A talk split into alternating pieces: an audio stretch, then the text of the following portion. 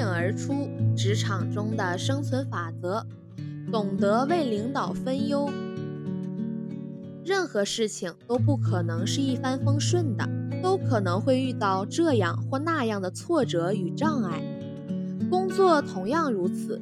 作为领导，管辖一个部门的工作，责任重大，压力也最大。某些工作凭借自己的能力或以往的经验就能做好，而有些工作则需要下属的帮助，群策群力才能解决。假如员工除了干好本职工作外，还能不时地伸出援助之手，帮助领导出谋划策，共同渡过难关，那对领导来说，这是一种支持，也是一种鼓励，他肯定会十分感动的。同时，这也是对自己提炼的一个绝好机会。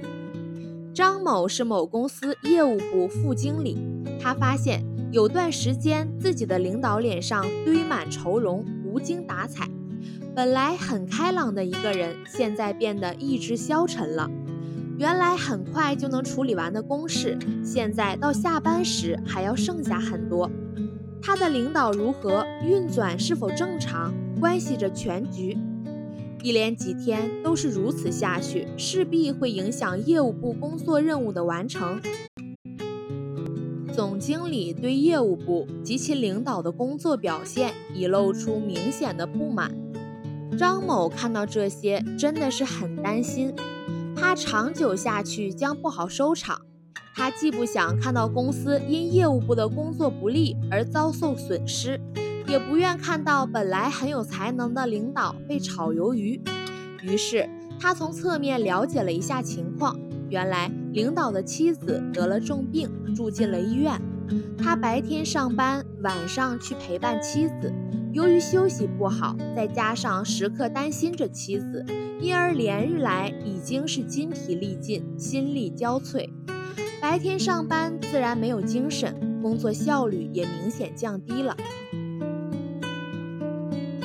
了解到这些情况，张某对领导的遭遇深表同情。他找了个机会，请求暂且将领导的一部分工作交给他去做，好使领导能够腾出更多的时间照顾妻子。接手工作后，张某一丝不苟，力求将每一项工作都做得圆满。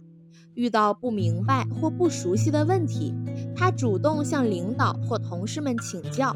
在他的努力下，业务部的工作有了明显起色。总经理也露出了满意的微笑。重要的是，他本人也在工作中得到了更多的锻炼。通过这件事，张某得到了公司上下的尊敬和赞誉。他和其顶头上司更是成了工作上的好搭档，生活中的密友。不难想象。像这样能在关键时刻承担起责任、替领导分忧、顾全大局的下属，走到哪儿都会受欢迎的。重要的是，这种做法，自己所赢得的不仅是感激、尊敬和赞誉，而且还会为自己赢得更多的机会和前程。